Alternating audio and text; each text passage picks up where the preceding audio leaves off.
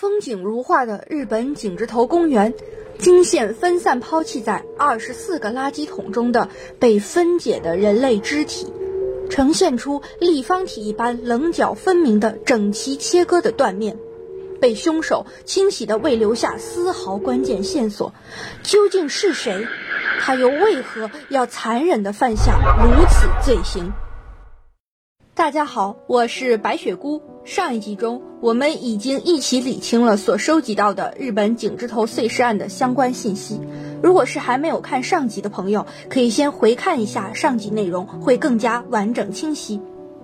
井之头公园的这起案件，由于狡猾的凶手做好了充分的作案计划和准备，以及时间安排，导致没有任何目击证人。所以留给警方的调查线索实在是太少了。如果不是被害人的妻子第一时间报案丈夫失踪，否则就凭这二十七块，连指纹和血液都被清理掉的肢体，在一九九四年那个 DNA 技术尚未成熟、监控也还没有普遍安装的年代，恐怕就连死者的身份都会很难确定。一时之间。这起案件引发了日本媒体的诸多报道和民间的讨论，有五种版本的说法，相对来说是比较有可能的，在日本流传的最为广泛。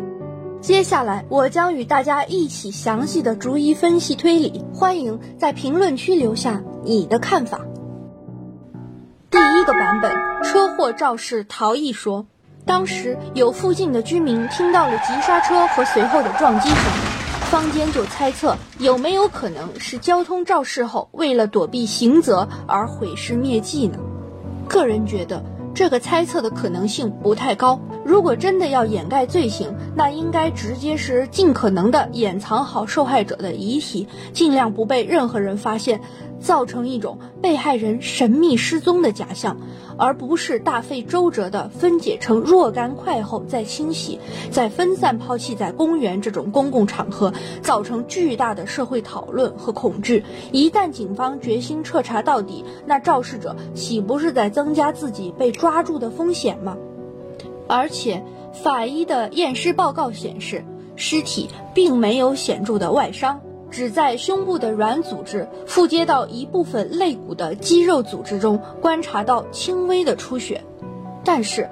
这里不是殴打或撞击的损伤，肋骨也没有折断，无法确定出血的原因。所以在警方对尸体进行检查之后，警方基本上就排除了车祸重伤致死的情况。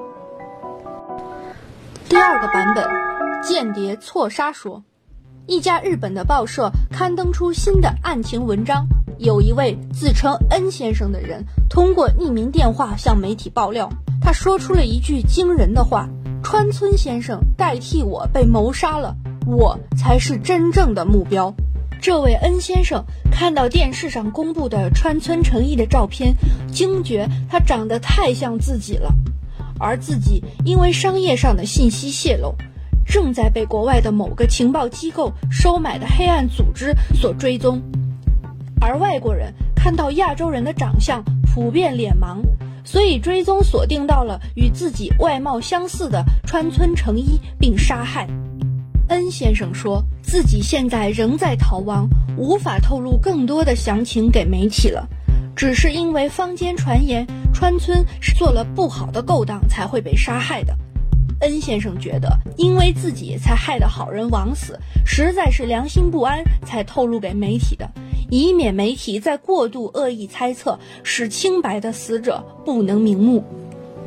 这个说法听上去非常的逻辑通顺，但是大家看，如果一个被追杀的人，有人替自己去死了，相当于解除了自己的危险，而且已经白白牺牲了一条人命。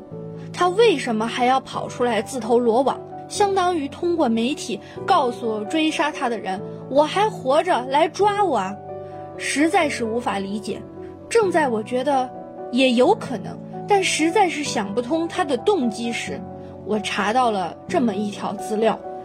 这篇报刊上的文章其实是作家稻田慎次郎发表的一篇案情假想推理小说。第二个版本的说法“间谍错杀”假说被排除了。看了以上不太靠谱的版本，我们来看看细思极恐的第三种版本——邪教灭口说。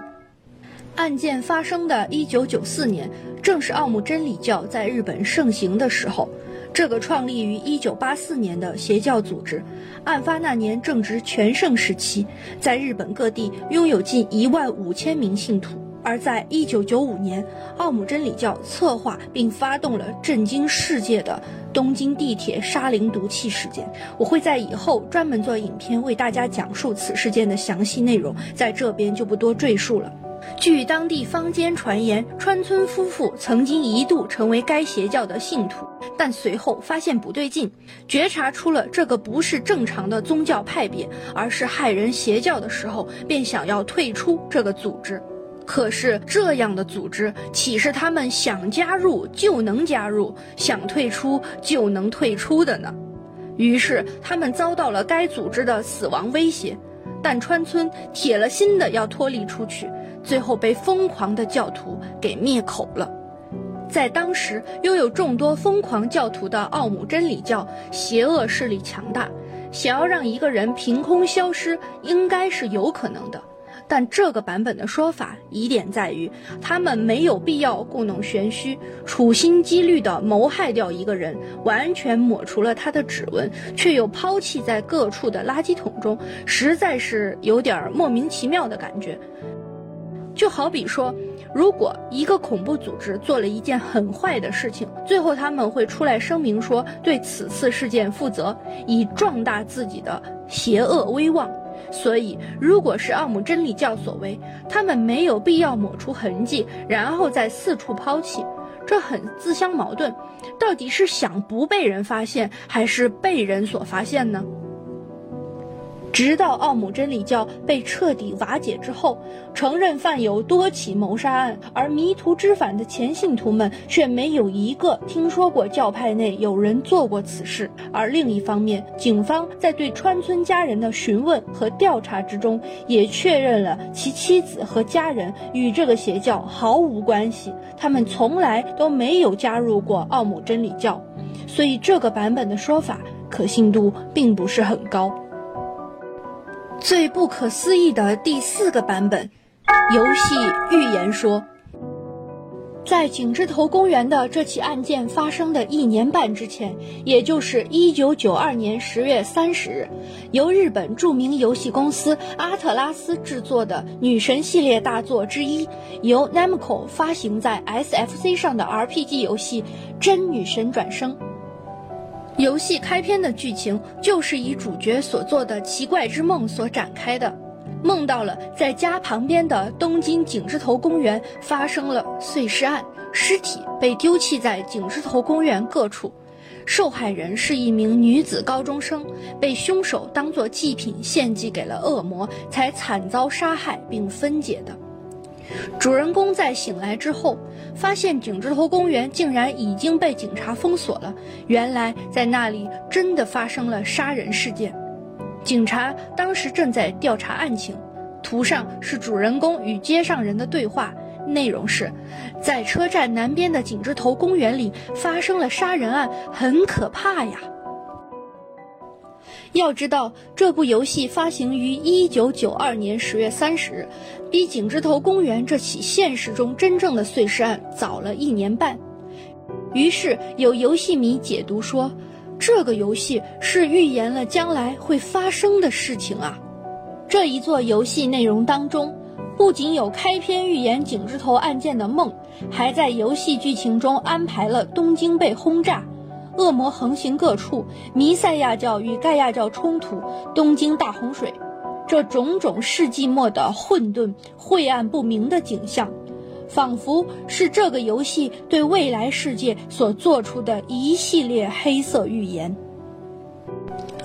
当然，也有非游戏迷给出的比较理性的分析。认为不是游戏本身有什么神秘的预言能力或者巧合，而是一些心智不够成熟或者人格有缺陷的游戏玩家非常喜欢和沉迷这部《真女神转生》，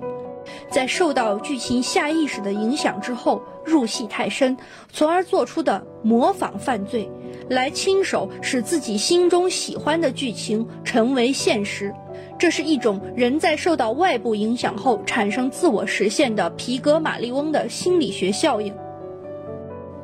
从游戏相关的角度来分析这个案件，可谓是非常奇特的巧合和另类的解读。而这种高度的巧合，究竟是纯粹的瞎猫碰上了死耗子，还是真的游戏剧情预言了现实呢？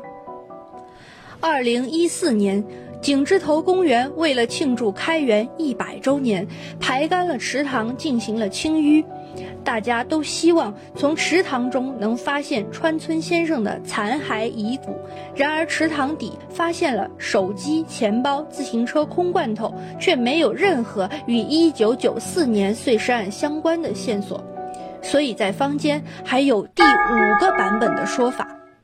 川村成一被发现的所有残块只有肢体，却没有任何的内脏，会不会是某些大财团或黑帮组织的头目需要器官移植？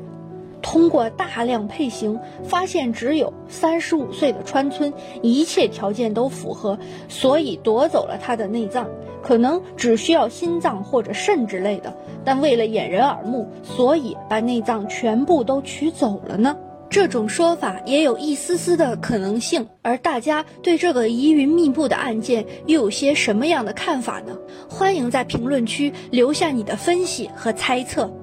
井之头的案件发生在一九九四年的四月份，而不巧的是，正当警方大力侦办这个案件的两三天后。中华航空的班机在名古屋失事，第二年又紧接着爆发了阪神大地震，以及之前我们提到的奥姆真理教东京地铁沙林毒气事件，震惊了日本社会乃至整个世界。这不仅转移了绝大部分的新闻关注焦点，也影响了警方的调查进度和警力配置。